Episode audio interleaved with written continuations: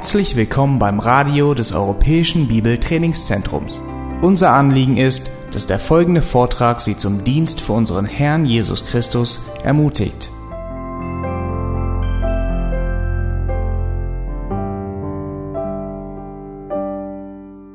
So, ich möchte euch alle ganz herzlich willkommen heißen heute Nachmittag nach dem äh, guten Mittagessen und äh, dem Essen, das uns im Magen liegt, äh, zu dem Seminar. Äh, lass mich mit Gebet beginnen und dann legen, legen wir los mit dem Thema. Unser großer Gott und himmlischer Vater, du hast uns berufen zur Heiligung. Herr, wir sind ähm, deine Kinder, die dich widerspiegeln. Wir ähm, imitieren deinen Charakter. Und ähm, Herr, wir danken dir für dein Wort, das du uns gegeben hast als deine Wahrheit, Herr, die uns ähm, ein Licht ist auf unserem Weg, die uns den Weg weist. Und wir bitten auch jetzt an diesem Nachmittag, dass du uns ähm, erleuchtest durch dein Wort, gib du uns Einsicht, gib du uns Verständnis, ähm, gib du uns ähm, viel Weisheit, Herr, und äh, überführe uns durch dein Wort, hilf uns dein Wort in unserem eigenen Leben anzuwenden, aber auch ähm, auf das Leben derer, denen wir dienen, Herr. Ähm, gib du uns Weisheit, wie wir diese Prinzipien umsetzen. Und äh, gib du Gnade auch jetzt am Nachmittag, Herr, wenn ähm, äh, unser Fleisch zur Müdigkeit neigt, gib du uns Wachheit und wir wollen dich dafür preisen und, dich da und dir danken. Amen.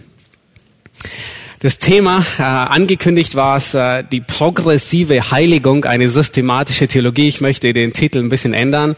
Ähm, schon beim Vorbereiten dachte ich, ja, progressive Heiligung, das klingt so äh, nicht so sehr gut, sondern es geht um fortschreitende Heiligung. Das ist das passende deutsche Wort dazu. Ähm, Benedikt meinte auch, nein, progressiv kann man nicht wirklich sagen. Es ist fortschreitende Heiligung, eine systematische Theologie. Nun, bevor, bevor ich beginnen möchte, möchte ich kurz ähm, euch sagen, was ist systematische Theologie? Weil äh, wir leben in einer Zeit, in der systematische Theologie sehr, sehr stark angegriffen wird. Nicht unbedingt zu Unrecht, manchmal mit Recht, aber ähm, was häufig verwechselt wird, ist, systematische Theologie ist kein ähm, kein theologisches System. Versteht ihr diese zwei Worte? Ähm, es sind fast dieselben Worte, systematische Theologie und ein theologisches System, aber die beiden haben nichts miteinander zu tun.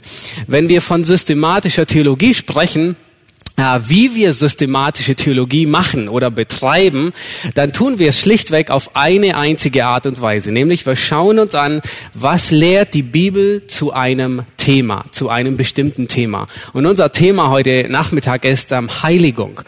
Und dann sammeln wir die ganzen Informationen. Das heißt, wir sammeln Bibelstellen, und wir ordnen sie schematisch. Ähm, das ist, wir bringen eine Ordnung hinein und dadurch kommen wir zu Schlussfolgerungen und können sagen, okay, die Bibel lehrt über Heiligung folgende Dinge. Fünf Punkte, sechs Punkte, wie viele auch immer. Und systematische Theologie ist nicht zu verwechseln mit einem ähm, theologischen System. Was ist nämlich ein theologisches System? Ein theologisches System ist bereits eine voreingestellte Meinung, eine Brille. Das heißt, ein System, nach dem die Schrift ausgelegt wird oder nachdem die Schrift ähm, untersucht wird.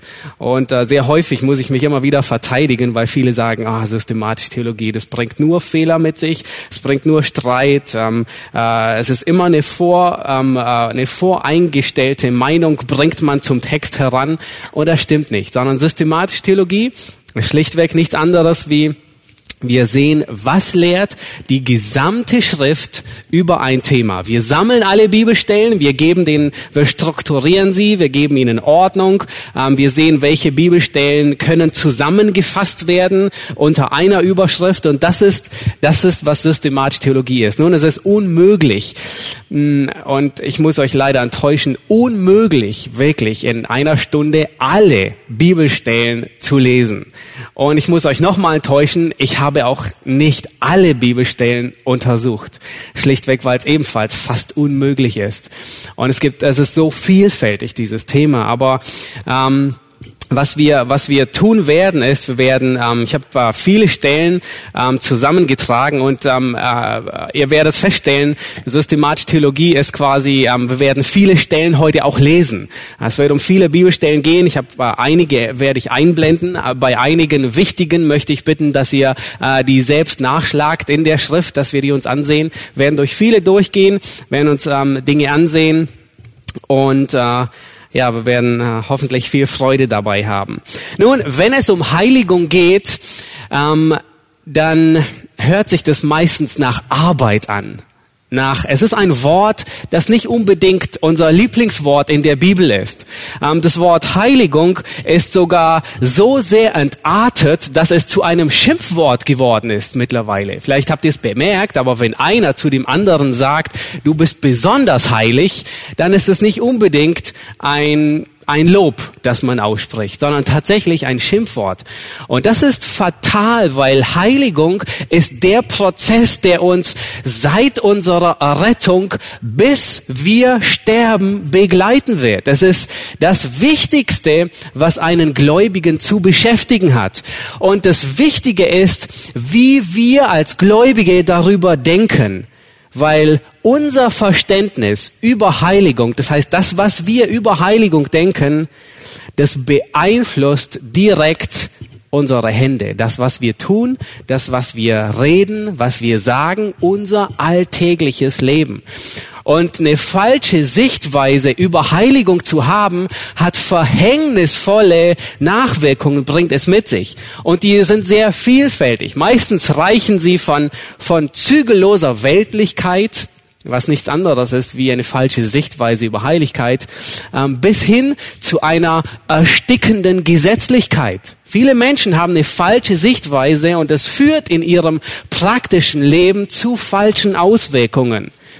Nun, eine richtige Sichtweise über Heiligung, was ich ähm, was mein Wunsch ist, dass wir die haben. Und ähm, ich meine, ähm, jeder, jeder Vortrag zielt darauf ab, auf dieses Thema. Und im, im Endeffekt gibt es quasi nichts Neues, was wir lernen, ähm, was wir beibringen, was wir lehren.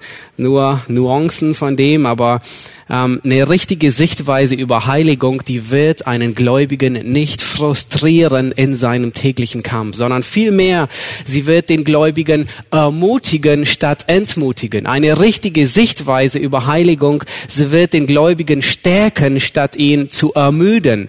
Sie wird den Gläubigen zum Ausharren ähm, äh, anspornen, anstatt dass er aufgibt. Eine richtige Sichtweise über Heiligung, sie wird einem Gläubigen, sie wird uns Freude bringen, anstatt dass wir vor Angst verzweifeln und sie wird uns Sieg bringen anstatt Niederlage. Das heißt, es ist wichtig, über Heiligung nachzudenken. Und das nicht nur für uns, die wir hier sind, ähm, dass wir eine gute Sichtweise über Heiligung haben, sondern wir sind verpflichtet, es den anderen weiterzugeben. Wir sind verpflichtet, denen in unserer Gemeinde, denen wir dienen, eine biblische Sichtweise von Heiligung mitzugeben. Warum? Weil ihr Leben genauso davon beeinflusst ist, betroffen ist wie unseres. Nun, der erste Punkt, ähm, ich gebe euch kurz eine Übersicht, ähm, die, die Punkte, die wir durchgehen werden. Heute ähm, sind insgesamt acht. Der erste Punkt, also ich werde die Gliederung immer wieder einblenden. Das erste, was wir uns ansehen werden, ist, Heiligung hat ihren Ursprung in Gott. Der zweite Punkt ist der Sprachgebrauch der Heiligung. Den werden wir uns ansehen. Wie gebraucht ähm, das Alte und Neue Testament das Wort Heiligung? Der dritte Punkt ist die Notwendigkeit der Heiligung. Warum ist Heiligung notwendig? Der vierte Punkt ist eine Definition der Heiligung. Nun ganz bewusst lasse ich die Definition erst fast zur Mitte, weil ich denke, wir sind erst dann weit genug, Heiligung adäquat zu definieren. Und ähm, der der ähm, Sechste Punkt, oh, ich habe mich hier vertippt. Also es geht mit fünf eigentlich weiter äh, bis acht. Fünftens, wir werden uns Kategorien der Heiligung ansehen. Ähm, sechstens, wir werden uns, das ist der der größte Teil, wir werden uns neun theologische Wahrheiten über Heiligung ansehen. Das ist der der der der Schwerpunkt, äh, der eigentliche Hauptteil. Was lehrt die Bibel an und für sich über Heiligung? Dann siebtens nicht achtens, ähm, dann werden wir uns den Unterschied ansehen zwischen Heiligung und Rechtfertigung und der ist sehr, sehr wichtig. Wie unterscheidet die Bibel? Und achtens werden wir uns Mittel der Heiligung ansehen. Welche Mittel gebraucht Gott, um uns zur Heiligung zu bringen? Nun, der erste Punkt, Heiligung hat ihren Ursprung in Gott. Ähm, in 1. Petrus 1, Vers 16, da fordert Petrus seine Empfänger auf mit den Worten, seid heilig, denn ich bin heilig. Und er zitiert ähm, aus dem Alten Testament.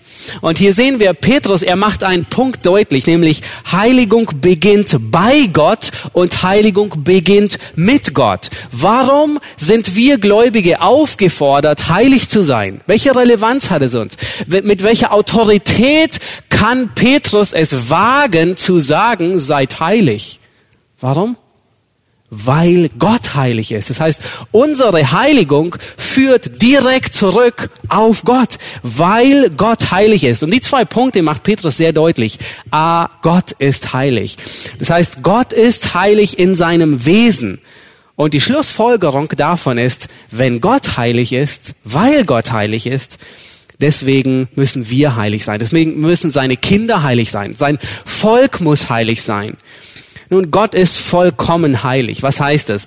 Ähm, damit meinen wir, wenn wir von Gott sprechen, dass er heilig ist, dass, ähm, dass er ähm, die vollkommene Abwesenheit von Sünde, in Gott ist keine Sünde. Wir meinen, dass er vollkommen gerecht ist. Wir meinen, dass er vollkommen gut ist. Wir meinen damit, dass er vollkommen rein ist, vollkommene Liebe ist und dass er vollkommenes Licht ist. Was ist Gesundheit? Wie kann man Gesundheit definieren? Wenn man, wenn man sagt, du bist gesund, was meinen wir damit? Du bist gesund schlichtweg. Gesundheit ist die Abwesenheit von Krankheit, richtig? Das heißt, wenn jemand vollkommen gesund ist, dann ist sämtliche Krankheit weg von ihm. Wenn jemand vollkommen Licht ist, nun, wie kann man Licht definieren? Es ist hell, ja? Was ist hell? Es ist die Abwesenheit von Dunkelheit. Und genau dasselbe trifft zu, wenn wir von Gott sprechen als dem heiligen Gott. Wenn Gott heilig ist, dann bedeutet es die vollkommene Abwesenheit von Sünde, von allem Beschmutzten, von Beflecktem. Gott ist der Inbegriff der Heiligkeit. Und für uns bedeutet es, heilig zu sein, bedeutet zu sein, wie Gott ist. Wenn Gott heilig ist, dann bedeutet es zu sein, wie Gott ist. Heiligkeit ist das Prachtstück unter den Eigenschaften Gottes. Und Benedikt hat gestern in dem Vortrag am Nachmittag sehr deutlich gemacht, dass die Heiligkeit die, die glänzende Eigenschaft, ähm, die das Prachtstück unter allen Eigenschaften Gottes ist. Was wäre Gottes Liebe, wenn sie nicht heilig wäre? Was wäre Selbstsucht? Was wäre Gottes Macht, wenn sie nicht rein wäre, wenn sie nicht heilig wäre? Es wäre Tyrannei und Terror. Und was wäre Gottes, Gottes ähm, Weisheit ohne Heiligkeit? Es wäre List. Er würde uns über den Tisch ziehen. Aber nein, in jeglicher seiner Eigenschaften sehen wir die Reinheit Gottes. Das ist die Heiligkeit Gottes. Und ähm, natürlich werden wir nie in dem Maße heilig sein, wie Gott heilig ist. Niemals in dem Maße. Aber er hat uns geschaffen in einem weit kleineren Maße. Und wir werden, das ist unsere Aufgabe, unsere Verpflichtung, heilig zu sein. Hebräer 7, Vers 26, da beschreibt ähm, der Gott selbst ähm, den hohen Priester und er sagt, denn einen solchen hohen Priester tat uns Not, der heilig, unschuldig, unbefleckt von den Sünden abgesondert und höher als die Himmel ist. Und merkt ihr, hier werden lauter Synonyme verwendet. Was für ein hohen Priester? Heilig, unschuldig, das heißt rein unbefleckt, rein, jemand, der von den Sünden abgesondert ist. Er ist die Abwesenheit der Sünde, bedeutet heilig zu sein. Das sind lauter Synonyme, die hier der Schreiber verwendet, um von Gott zu sprechen. Nun, lass uns weiter übergehen und zu sehen, wie wird dieses Wort heilig oder äh, das, das hebräische Nomen oder ähm, heilig ähm, oder das Verb heiligen ähm, oder das Adjektiv, wie werden diese gebraucht im Alten Testament? Und ich werde weitgehend aufs Alte Testament eingehen, im Neuen Testament es danach anschauen. Und das, das hebräische Wort ist ähm, Kodesh, das Nomen oder das Verb ist äh, Kadosh oder das Adjektiv auch. Und es bedeutet so viel wie heilig zu sein, abgesondert zu sein. Es bedeutet getrennt zu sein. Und wenn wir, nun haben wir nicht die Zeit, wirklich ja hunderte, tausende von Bibelstellen uns anzusehen aus dem Alten Testament. Aber wenn wir uns das Alte Testament uns ansehen, wie das Wort gebraucht wird, dann wird es weitgehend mit zwei grundlegenden Verständnissen gebraucht. Nämlich zum einen gibt es Personen, Orte und Dinge, die heilig sind oder geheiligt sind. Welche sind das? Alten Testament. Hm? Das Heiligtum. Priester waren geheiligt. Propheten waren geheiligt. Der Berg Zion. Ähm, die Stiftshütte, der Tempel und so weiter. Ähm, das heißt, ähm, diese, der, der erste ähm, dieses Wort wird primär gebraucht für kultisch und zeremonielle Heiligkeit, nämlich Dinge, die abgesondert waren für Gott. Sie waren ähm, abgesondert, sie waren Gott geweiht. Waren es nun die silbernen Schalen oder die Geräte im Heiligtum, die geheiligt wurden? Das heißt nichts anderes, wie sie waren abgesondert für den Dienst, den Gott äh, mit ihnen tut, für den Gottesdienst. Sie waren geheiligt ähm, für Gott beiseite gelegt, getrennt. Und nur nebenbei gesagt, dieses Wort hingegeben oder geweiht wird dadurch noch mehr unterstützt. Erstmal zuckt man zusammen, aber ähm, das hebräische Wort für Prostituierte stammt ebenfalls von diesem Wort heilig, was Heiligung oder Abgesondertheit bedeutet. Nun, es bedeutet nicht, dass eine Prostituierte heilig ist, moralisch, überhaupt nicht, in keinerlei Weise, sondern diese, es zeigt einfach nur auf, dass sie abgesondert geweiht war für eine Tätigkeit. Auch wenn es keine edle war. Aber das bedeutet, ähm, primär dieses Wort Kadosh bedeutet eine kultische oder zeremonielle Hingabe an Gott, abgesondert, getrennt. Und dann gibt es einige, die sagen, der, der Aspekt der moralischen Heiligkeit, nämlich was wir meistens mit, mit der Heiligkeit im moralischen Wesen betrachten, den finden wir nicht so sehr im Alten Testament. Aber das stimmt nicht. Ich möchte euch Psalm, oh, Psalm 15, meine Güte. Ich bin irgendwie ein bisschen langsam. Ähm, ich möchte euch auf Psalm 15 hinweisen, weil hier finden wir den, den zweiten, den moralischen Aspekt der Heiligkeit, nämlich ähm, hier ähm, der, der zweite Aspekt, wie das Wort Kadosh gebraucht wird, ist die Absonderung von allem Bösen hin zu einem rechtschaffenen ähm, Wandel. Nun, der zweite Aspekt von dem Wort Kadosh ist der moralische Aspekt. Und ich erwähne nur kurz einige Dinge. In Psalm 15, da, da heißt es, ähm, da beantwortet David die Frage, wer darf wohnen im heiligen Zelt bei Gott am heiligen Berg? Und er sagt, die in Unschuld wandeln, die Gerechtigkeit tun, die Wahrheit reden. Was sind das für Dinge? Für Eigenschaften? Heiligung. Er spricht von Heiligung. Er spricht von den Dingen, die ihn absondern, von moralischer Heiligung, von dem Absondern von Sünde und dem Zuwenden beziehungsweise von einem rechtschaffenen Wandel. Das ist moralische Heiligung. Das heißt, wir sehen, dass das Wort ähm, Kadosh oder wie es meistens gebraucht wird, es spricht von, es spricht zunächst hier die Absonderung von Personen, Orten im kultischen, zeremoniellen Bereich, aber es spricht auch von dem Charakter, vom moralischen Bereich. Nun werden uns den neutestamentlichen Gebrauch ähm, äh, gleich ansehen oder beziehungsweise im Neuen Testament. Aber bevor wir noch weitergehen, möchte ich erst darauf eingehen, was ist die Notwendigkeit? Nun, der dritte Punkt ist die Notwendigkeit der Heiligung. Okay, Ähm, warum ist Heiligung notwendig? Und ich möchte euch zu Beginn nehmen, ganz am Anfang der Bibel, 1. Mose Kapitel 1, Vers 26. Und die Stelle könnt ihr bitte gerne aufschlagen.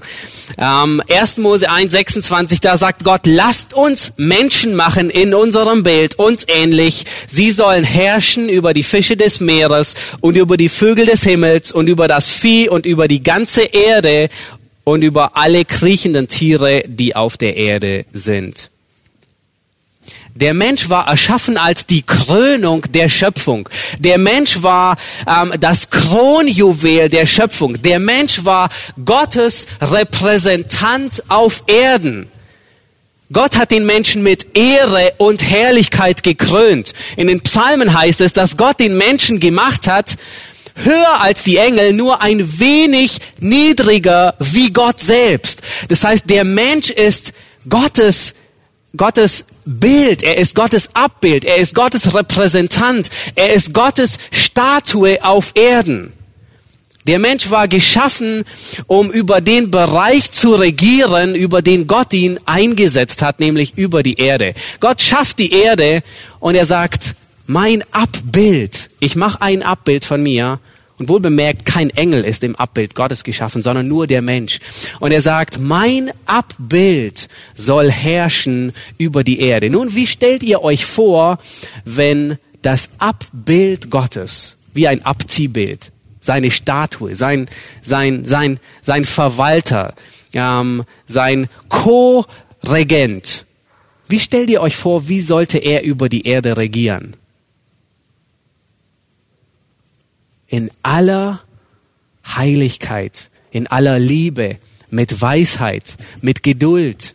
Und all die Eigenschaften, die Gott selbst besitzt, hat er den Menschen mitgegeben. Nur nicht in demselben Maße. Aber Gott hat den Menschen Macht gegeben. Gott hat den Menschen Weisheit gegeben. Gott hat den Menschen Liebe gegeben. Intellekt. Was denkt ihr, warum haben wir diese Eigenschaften? Weil Gott diese Eigenschaften beginnt, besitzt und weil Gott gesagt hat, der Mensch braucht diese Eigenschaften, um weise zu regieren, damit er mein Abbild ist, damit er fähig ist, auf Erden zu herrschen. Nun, wir haben diese Eigenschaften von Gottes zu einem Bruchstück geerbt, aber Gott selbst hat sie uns gegeben. Und der erste Mensch, der Heiligung, fortschreitende Heiligung nicht notwendig hatte, war Adam. Er war schon heilig. Er war vollkommen gerecht und rein und weise. Nun, was ist passiert? Was ist geschehen? Warum ist der Mensch nicht mehr gut, nicht mehr heilig? Nun, ein tragisches ähm, ein dunkles Kapitel beginnt, äh, 1. Mose 3, und die Sünde hat den Menschen verderbt. Die Sünde kam in die Welt und verdarb den Menschen. Der Mensch ist nun nicht mehr rein und, sondern er ist befleckt. Er ist nun nicht mehr gut, sondern er ist böse. Der Mensch wurde von einem Gottesanbeter zu einem Selbstanbeter. Der Mensch wurde von Licht zu Finsternis. Auf den Thron, wo vorher die Liebe herrschte, hat sich nun der Hass gesetzt. Und wir sehen das in 1. Mose 3, 4, 5 bis Offenbarung. Das sind die Auswirkungen der Sünde. Jeglicher Bereich des Menschen, sein Intellekt, sein moralischer Bereich, sein Wille, sein Charakter, sogar sein geistlicher Leben ist nicht mehr heilig und gut, sondern ist von der Sünde durch und durch verdorben.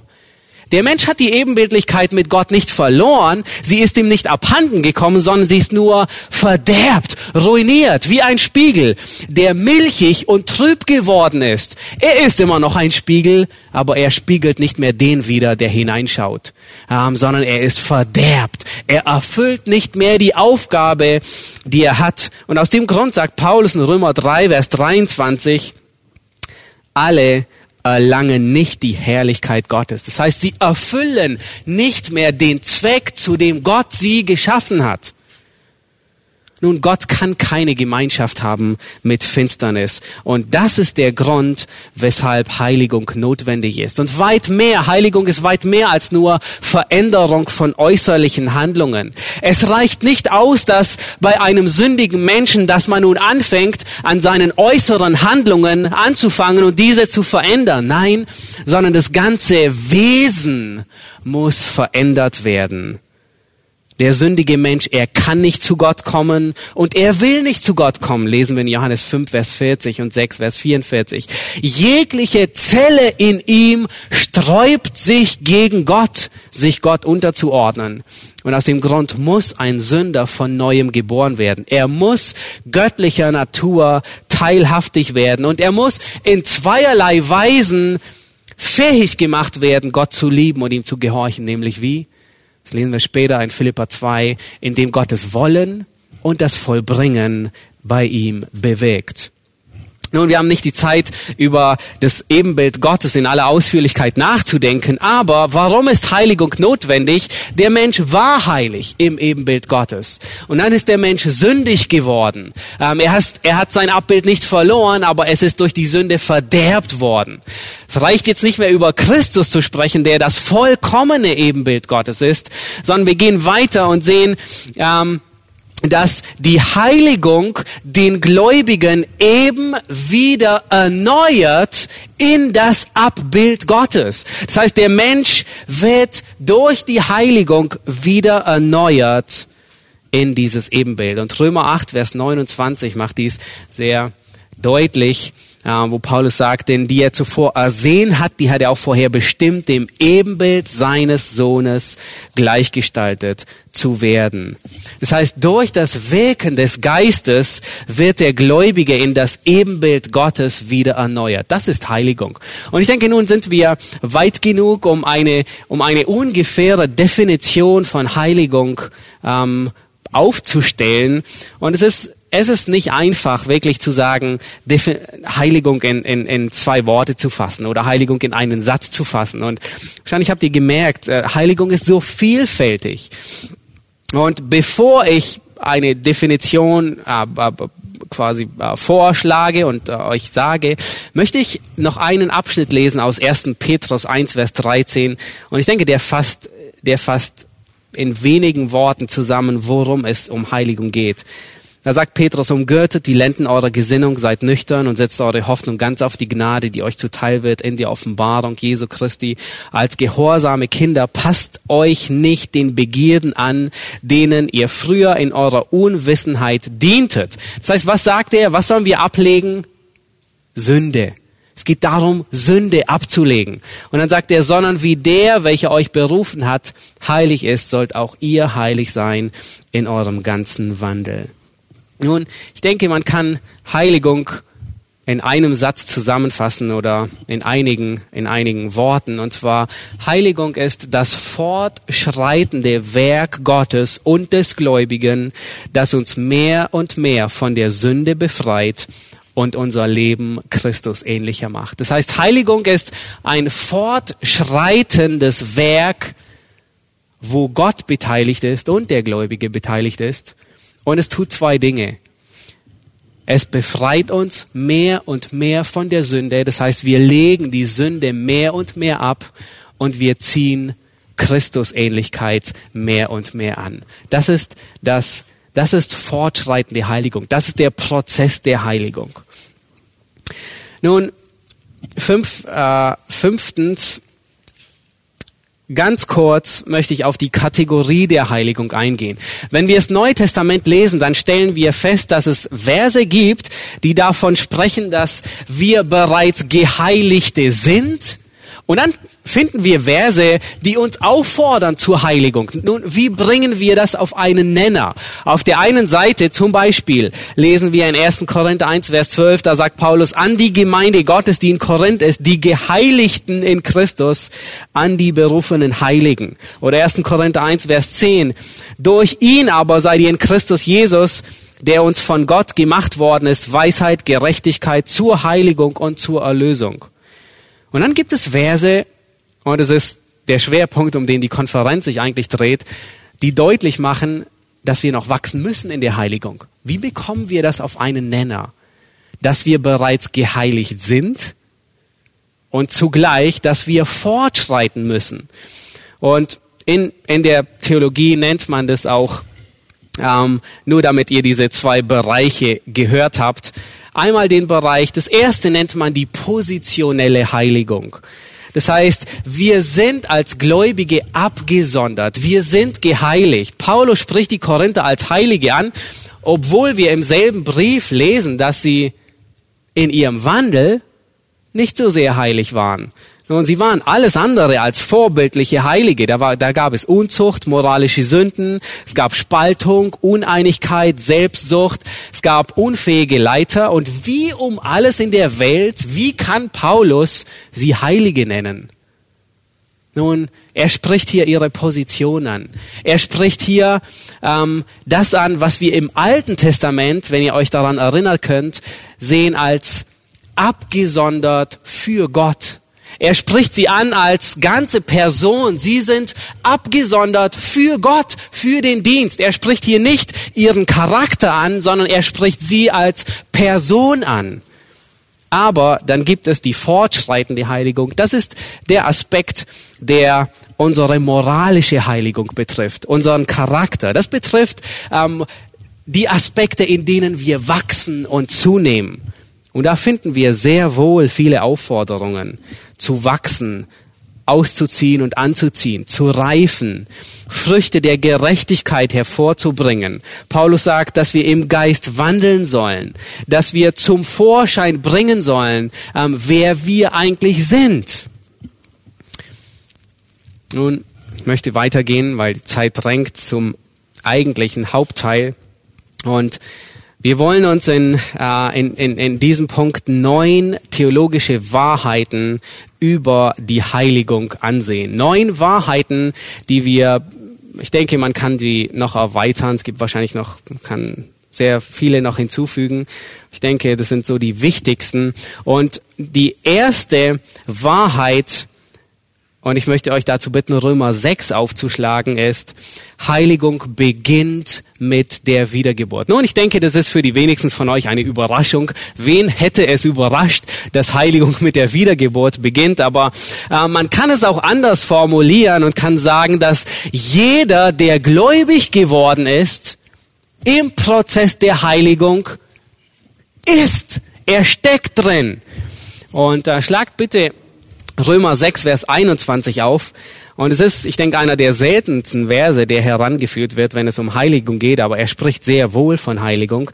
Da heißt es, ähm, er spricht, Paulus spricht hier von dem alten Zustand. Welche Frucht hattet ihr damals von den Dingen, deren ihr euch jetzt schämt? Er spricht von dem alten Zustand, als ihr in der Sünde waren. Ihr Ende ist ja der Tod. Und dann sagt er, jetzt aber, und er spricht von der Errettung, von dem Zustand nach der Errettung, was danach geschehen ist, jetzt aber, da ihr von der Sünde frei und Gott dienstbar geworden seid, habt ihr als eure Frucht die Heiligung, als Ende aber das ewige Leben. Das heißt, sie sind gläubig geworden und was ist die Frucht davon? Was haben sie davon? Heiligung. Das heißt, jeder Gläubige ist in den Zug der Heiligung hineinversetzt worden und dieser Zug endet bei Christus. Dieser Zug fährt ohne Halt, endet er im Bahnhof der Herrlichkeit.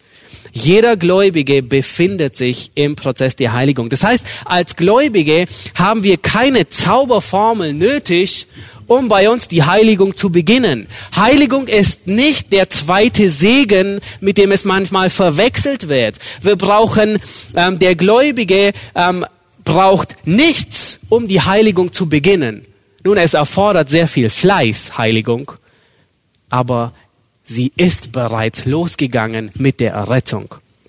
Zweitens, Heiligung beinhaltet einen positiven und einen negativen Aspekt. Wir haben schon gesehen, der negative Aspekt ist Heiligung, ist das Töten der alten Natur. Es ist das Ablegen der Sünde. Und ich möchte euch bitten, ähm, Römer 8 aufzuschlagen. Römer 8 ist das Kapitel, das den Vergleich macht zwischen dem Leben im Fleisch und dem Leben im Geist. Und in Römer 8, Vers 9, da lesen wir, dass das Leben im, dass, äh, dass derjenige, ähm, Römer 8, Vers 9, Ihr aber seid nicht im Fleisch, sondern im Geist, wenn wirklich Gottes Geist in euch wohnt. Wer aber den Geist des Christus nicht hat, der ist nicht sein. Wenn jemand Gottes Geist nicht hat, der ist nicht sein. Das heißt, nur nebenbei gesagt, es gibt, was, was Römer 8 deutlich macht, ist, es gibt keinen fleischlichen Christen. Das ist ein Widerspruch in sich selbst. Wenn jemand von seinem Fleisch geleitet wird, das heißt, er wird nicht vom Geist geleitet. Das heißt, es gibt keinen fleischlichen Christen. Und dies müssen wir manchmal ausradieren aus dem Denken von unseren Gläubigen, weil sie denken, oh, okay, das sind die besonders Geistlichen und ich, ich begnüge mich, ein fleischlicher Christ zu sein. Nein, es ist ein Widerspruch in sich selbst. Und dann geht er weiter und in Vers 12 und 13 sagt er, so sind wir also Brüder dem Fleisch nicht verpflichtet, gemäß dem Fleisch zu leben. Denn wenn ihr gemäß dem Fleisch lebt, so müsst ihr sterben sterben, wenn ihr aber durch den Geist die Taten des Leibes tötet, so werdet ihr leben. Was sagt er hier über das Wirken des Geistes aus? Das ist Heiligung. Er sagt, wenn ihr durch den Geist die Taten des Fleisches tötet. Das heißt, Gott selbst wirkt durch seinen Geist in uns und befähigt uns, das Töten der alten Natur. Nun, ich würde gerne in 1. Timotheus, ähm, ihr könnt euch diese Stelle notieren, 1. Thessalonicher Kapitel 4. Ich würde am liebsten durch die ganzen, ähm, durch die ersten zehn Verse durchgehen, aber wir haben leider nicht die Zeit. Ähm, 1. Thessalonicher 4, Vers 1 bis, bis, äh, Vers 1 bis 10 beschreibt den, den positiven Aspekt, nämlich Heiligung in Vers 4 ist das Beleben der neuen Natur. Heiligung ähm, bedeutet auf der einen Seite die Sünde abzulegen, ist der negative Aspekt, und positiv heißt es, Christus anzuziehen, die neue Natur auszuleben, zu beleben, ähm, nicht wieder zu beleben, sondern ähm, ähm, in ihr zu leben. Das Leben entspricht der neuen Natur. Ähm, und Paulus, er beschreibt das im Römerbrief in unterschiedlichen Worten. Er sagt, Römer 6, Vers 13, dass ihr die Glieder Gott als Werkzeuge der Gerechtigkeit hingegeben hat. Wenn ihr diesen Begriff Werkzeuge der Gerechtigkeit oder Frucht der Gerechtigkeit seht, dann achtet darauf, es spricht immer von der Heiligung. Werke der Gerechtigkeit, Frucht der Gerechtigkeit ist immer die Heiligung. Römer 6, Vers 18, nachdem ihr von der Sünde befreit wurdet und der Gerechtigkeit dienstbar geworden seid. Was ist das? Der Gerechtigkeit dienstbar geworden seid. Das heißt, den neuen Menschen angezogen habt. Ich übe jetzt Gerechtigkeit aus. Nichts anderes wie Heiligung. Römer 6, Vers 19, so stellt jetzt eure Glieder in den Dienst der Gerechtigkeit zur Heiligung. Das heißt, der positive Aspekt der Heiligung ist, ich lebe in der Gerechtigkeit. Ich übe Gerechtigkeit. Ich trage die Früchte der Gerechtigkeit. Und merkt ihr, was das ist? Das heißt, Gott widerspiegeln. Das heißt, ähm, sein Ebenbild deutlich zu machen. In sein Ebenbild wieder verwandelt zu werden. Nun, der dritte Aspekt Heiligung geschieht von innen nach außen. Und ich möchte nur kurz diesen Vers erwähnen. Er wurde schon sehr häufig gelesen. 2. Korinther 3,18. Wir alle werden so verwandelt in dasselbe Bild von Herrlichkeit zu Herrlichkeit, wie es vom Herrn, dem Geist geschieht. Das heißt, dieser Vers macht deutlich, dass Verwandlung in das Ebenbild Christi geschieht. Ich hatte vorhin nur kurz erwähnt, wer das vollkommene Ebenbild ist. Abbild Gottes. Der Mensch nicht mehr. Aber Christus wurde. Christus ist das vollkommene Ebenbild. Und deswegen werden wir in sein Ebenbild verwandelt. Und dann die zweite Stelle, Römer 12, Vers 2. Dieser Abschnitt wurde auch schon häufig gelesen, aber ich möchte, dass ihr auf eine Gegenüberstellung achtet. Nämlich Paulus sagt hier, und seid nicht gleichförmig dieser Welt, sondern werdet verwandelt durch die Erneuerung eures Sinnes, dass ihr prüfen könnt. Das heißt, Gläubige sollen nicht gleichförmig sein dieser Welt. Ihr Äußeres soll nicht konform dieser Welt sein. Sie sollen nicht im Einklang mit dieser Welt sein. Stattdessen gebraucht er das Wort werdet verwandelt. Oder man könnte auch sagen, werdet transformiert. Das Wort Metamorphose. Werdet verändert. Gläubige sollen nicht konform sein, sondern transform sein. Gläubige sollen nicht in ihrem äußeren, ähm, in ihren äußeren Verhalten im Einklang sein mit der Welt, sondern sie sollen verändert werden. Und der ganze Punkt, den Paulus hier macht, ist, es geht nicht um das äußerliche Verhalten, sondern von wo beginnt die Veränderung? Aus dem Inneren. Und darf, es geht darum, dass aus dem Inneren heraus die Veränderung vollzogen wird. Es geht nicht darum, dass man äußerliche Verhaltensweisen ändert. Dafür braucht man nicht den Heiligen Geist. Dafür braucht man nur genügend Willenskraft. Heuchler, die können sehr wohl äußere religiöse Regeln übernehmen und in denen leben. Dafür brauchen sie nicht den Heiligen Geist. Aber das ist nicht die Heiligung, zu der wir berufen sind, dass wir schlichtweg nur äußeres Verhalten ändern, sondern die Erneuerung zu der wir aufgefordert sind, ist eine Erneuerung, die von innen nach außen geschieht. Es ist eine Erneuerung, die in der Gesinnung beginnt und die sich dann in die Tat umsetzt und fortsetzt. Und versteht mich nicht falsch, ich sage nicht in keinerlei Weise, dass Heiligung nicht sichtbar ist. Ganz und gar nicht. Heiligung muss sichtbar sein. Aber Heiligung beginnt nicht außen und setzt sich nach innen fort. Heiligung beginnt nicht im Verändern des Verhaltens und setzt sich nach innen fort, sondern Heiligung beginnt im Herzen und setzt sich dann nach außen fort. Das war genau das Problem der Pharisäer. Ihre Heiligung, wenn man es so nennen kann, worin bestand sie?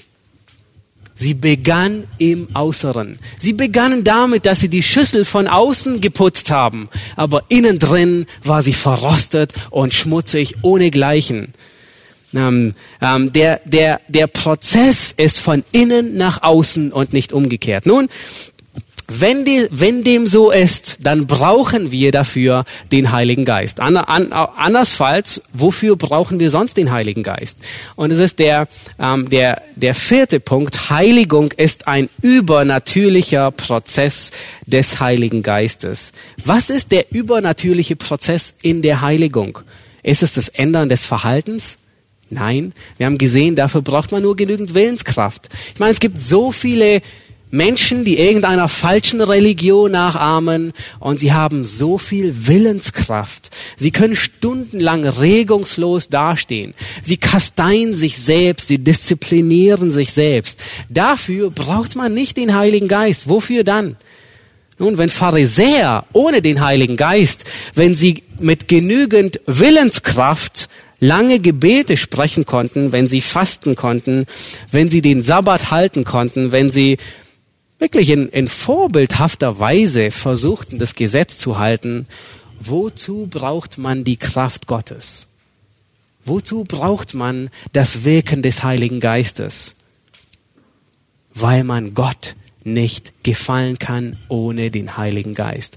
Ohne dass der Heilige Geist in einem Menschen ist, wird kein Mensch Gott gefallen sondern man braucht den Heiligen Geist, dass er weit mehr schafft. Nämlich, was wir in ähm, Philippa Kapitel 2, Vers 13 sehen.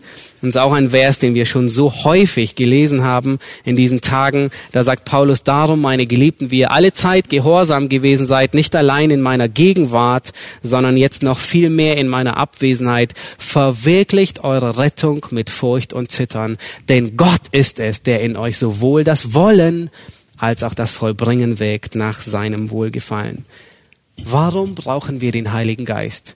Weil jede Zelle in uns sich gegen Gott wehrt und gegen Gott sträubt.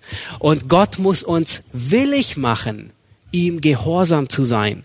Gott muss uns willig machen, dass wir ihn lieben und aus Liebe zu ihm seine Gebote halten. Und Gott muss uns das Vollbringen schenken. Nun kann ein Mensch Gott versuchen zu beeindrucken.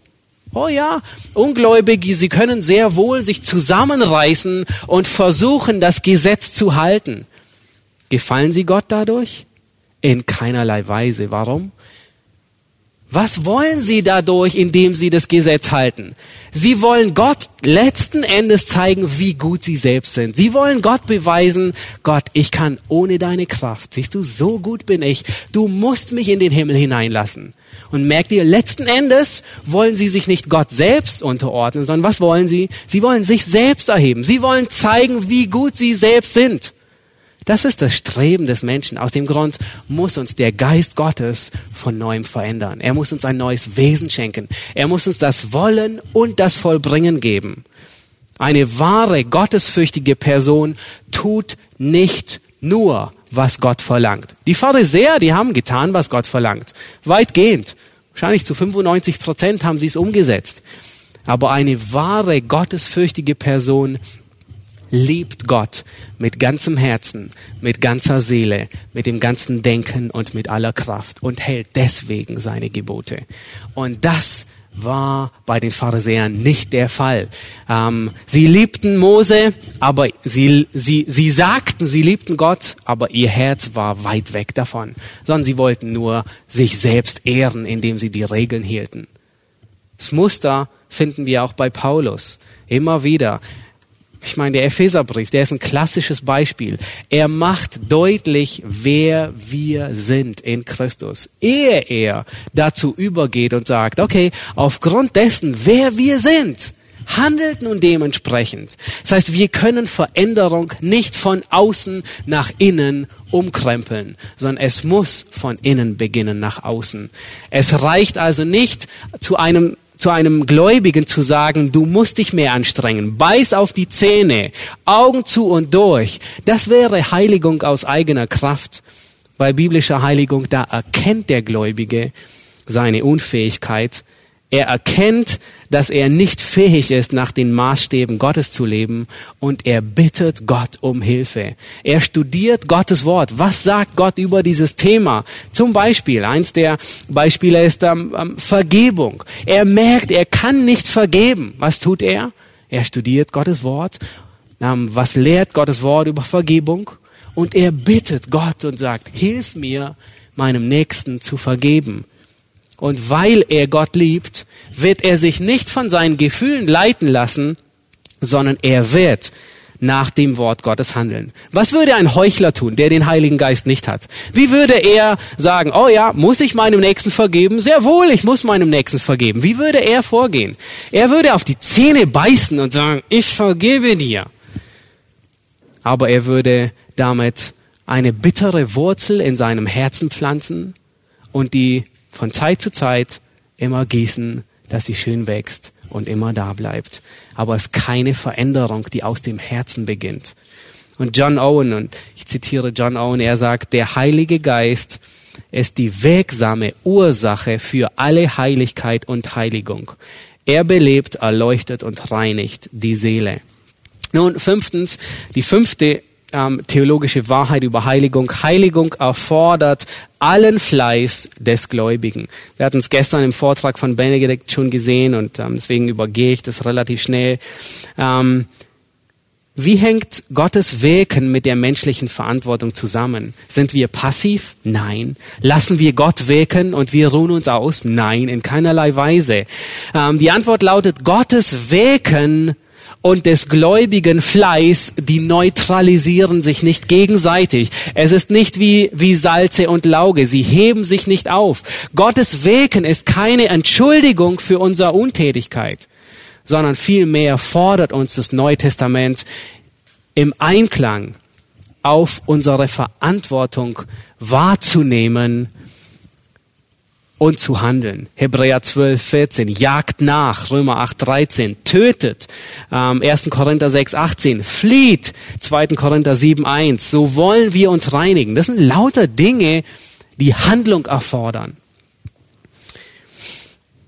Skogal, einer der ähm, sehr weisen Theologen, er sagte, und er vergleicht diese Diskrepanz, die wir manchmal so schwierig auf, den, auf einen Nenner bringen können. Wie, wie kann Gott wegen und der Mensch konstant daneben, ohne dass sie sich ausgleichen? Und er sagt, ich zitiere ihn, er sagt, alle menschliche Kunst und Industrie kann weder die kleinste Pflanze formen, noch einen Stängel Mais, der auf dem Feld wächst. Es ist die Kraft der Natur und der Einfluss des Himmels, was dieses bewegen. Es ist Gott, der das Gras wachsen lässt und die Pflanzen, dass sie den Menschen dienen. Ah, Psalm 104, 14. Und dann sagt er, und ich, das ist der, der entscheidende Satz, er sagt, und dennoch wird niemand einwenden, dass die Arbeit des Bauern nutzlos oder unwichtig ist. Gott gibt das Gedeihen. Und dennoch erfordert es die Arbeit, die fleißige Arbeit des Bauern zu arbeiten. Nun, sechstens, die sechste theologische Wahrheit, Heiligung ist ein unermüdlicher Marathon. Heiligung ist ein lebenslanger Prozess. Hebräer 12, Vers 1, da fordert der Schreiber uns auf, mit Ausdauer zu laufen in dem Kampf, der uns, ähm, in dem wir stehen. Und so häufig haben wir eine falsche Vorstellung von Heiligung. Wir lieben Heiligung als einen 100-Meter-Sprint. Und wir wünschen uns, Heiligung wäre 15 Sekunden maximale Anstrengung und, und den Rest des Lebens dann nur noch auslaufen lassen und das Leben genießen. Meistens wünschen wir uns, Heiligung wäre so. Und wir reißen uns zusammen für eine bestimmte Zeit, geben alles. Aber das Neue Testament lehrt uns ein anderes Bild über Heiligung. Heiligung dauert das ganze Leben an. Es gibt keine Abkürzung für Heiligung. Es gibt nicht drei Schritte zur Heiligung. Es gibt keinen, keinen Schleichweg, den du nehmen kannst, um heiliger zu werden, sondern wie wir heute Morgen gesehen haben, Gott wägt die Heiligung häufig auf eine schmerzhafte Art und Weise.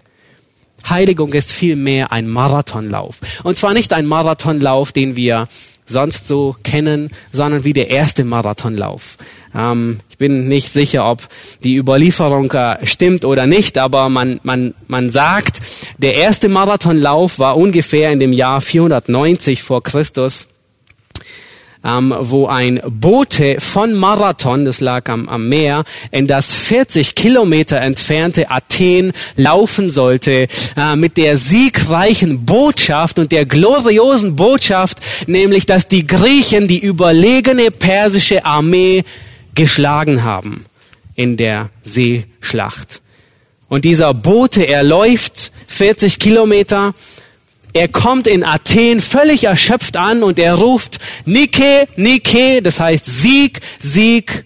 Und er bricht zusammen und stirbt an Erschöpfung, nachdem er angekommen ist. Und ehrlich gesagt, das ist, das ist Heiligung. Das ist unser Marathon. Wir laufen, bis wir sterben.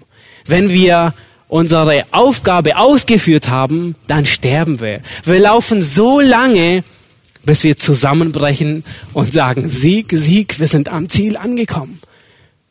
Wir dürfen uns nicht einreden, dass Heiligung kurzzeitig ist, dass es 15 Sekunden dauert, sondern Heiligung erfordert unser ganzes Leben. Es ist ein unermüdlicher Marathon und wenn wir ankommen, dann sterben wir. Wir laufen, bis wir sterben. Das ist Heiligung. Der siebte Punkt. Heiligung wird auf Erden nicht abgeschlossen. Ist nichts anderes wie ähm, eine andere Facette, aber in anderen Worten bedeutet es, dass vollkommene Perfektion auf Erden nicht möglich ist. Das heißt, wir werden niemals auf Erden einen vollkommenen, sündlosen Zustand erreichen. Und es gab viele, die es, die es gelehrt haben und ähm, und dadurch sehr viel, sehr viel Schaden angerichtet haben. Das Alte Testament lehrt, dass die alttestamentlichen Gläubigen noch gesündigt haben. Ich meine, Hebräer 11, das Kapitel über die Glaubenshelden, denen wir nachahmen sollen. Und was berichtet uns 1. Mose über Abraham? Er war auch ein Mann, der versagte. Noah, ein Mann, der versagte. David, ein Mann nach dem Herzen Gottes, der Heilige, der versagte. Das Neue Testament spricht sie nicht heilig, Sie waren Heilige, aber sie erreichten nie einen sündlosen, eine sündlose Perfektion. Wir werden die nie erreichen. Das Neue Testament lehrt es. Matthäus 6, 12, da sagt Jesus, lehrt er uns beten und er sagt, betet so, vergib uns unsere Sünde, unsere Schuld, wie wir vergeben. Das heißt, es schließt ein, dass wir als, als Jünger sündigen. Und das ist wichtig. Wir müssen uns dessen bewusst werden, dass wir sündigen. Es ist nichts Unnormales, aber es darf uns nicht aus der Bahn werfen.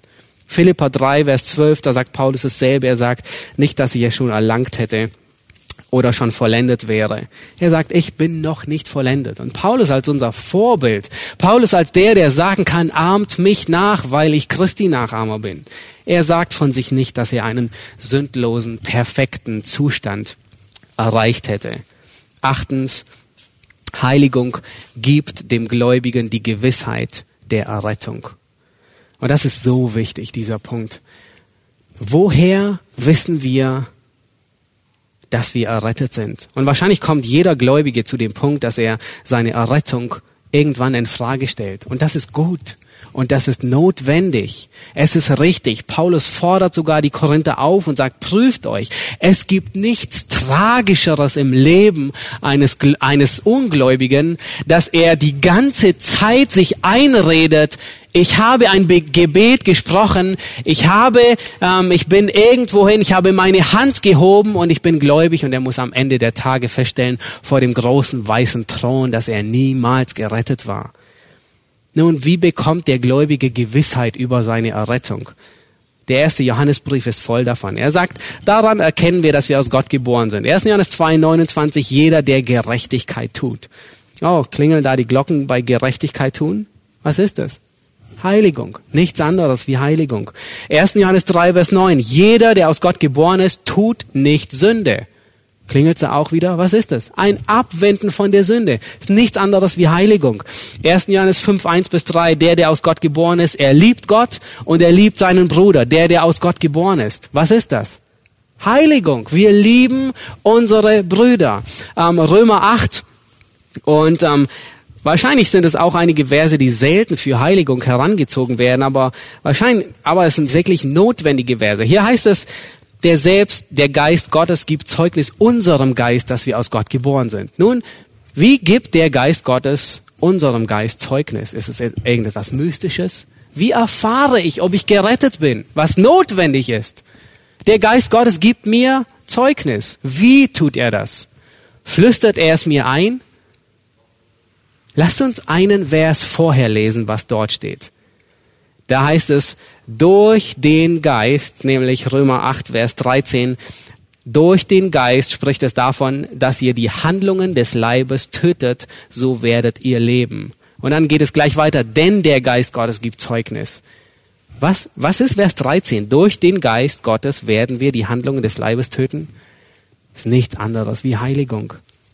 Das heißt, Heiligung, einzig und allein die Heiligung, gibt dem Gläubigen die Gewissheit, dass er errettet ist. Ähm, in einem Buch The Cross and Salvation, da ist es ein Zitat, Gläubige sind sich mit der Sünde, Gläubige, die sich mit der Sünde abmühen, sollten nicht schließen, dass ihr Leben ein Versagen ist oder dass sie Gott missfallen. Ich denke, es ist so wichtig, dass wir das lernen. Wir alle mühen uns ab mit Sünde und ich hoffe, dass du dich abmühst, dass Sünde dir ein Problem ist. Aber du darfst nicht denken, dass du dadurch Gott missfällst oder dass dein Leben ein Versagen ist, weil dann weißt du, dass du richtig bist. Dann weißt du, dass Gottes Geist in dir wirkt, dass du im, in, im Prozess der Heiligung bist, wenn du dich abwendest von der Sünde und wenn du anziehst den neuen Menschen. Neuntens, Heiligung ist zwingend. Ohne Heiligung wird niemand Gott schauen. Ich denke, jetzt können wir verstehen, was der Hebräerbriefschreiber Kapitel 12, Vers 14 sagt, wo er sagt, dass wir ohne Heiligung oder Heiligkeit Gott nicht sehen werden. Und das Neue Testament macht sehr deutlich, wer das Reich Gottes erben wird. Paulus sagt 1. Korinther 6, 9, keine unzüchtigen Götzendiener, Ehebrecher. Und was spricht er an? Er spricht das Verhalten an, die Dinge, die man sehen kann. Erst vor kurzem sprach ich mit jemandem, der sagt, der bei uns unter Gemeindezucht steht, aufgrund von Unbußfertigkeit und er kommt jetzt wieder regelmäßig und er wollte ähm, und wir haben das Gespräch mit ihm gesucht, um ihn aufzufordern, Buße zu tun und ähm, ähm, war so beeindruckend, also es war traurig zu sehen. Er sagte, ihr könnt nicht in das Herz eines Menschen sehen und beurteilen, ob, ob ich gläubig bin oder nicht. Und das stimmt, ich muss ihm recht geben. Aber wisst ihr, was das Neue Testament lehrt? Und ich musste ihm mit diesen Versen antworten und sagen, das Neue Testament lehrt genauso, dass man aufgrund der Früchte den Baum erkennen kann. Und so wie du jetzt lebst, bist du nicht gerettet. Wir sehen dich nicht als gerettet an. Paulus nennt das Äußere, er nennt hier sichtbare Merkmale von solchen, die gerettet werden und die nicht gerettet werden. Ohne Heiligung dürfen wir uns nicht einreden, werden wir Gott nicht sehen. Niemand, der ohne Heiligung davon kommt, wird Gott sehen. Niemand, der sich davor drückt, wird Gott jemals sehen.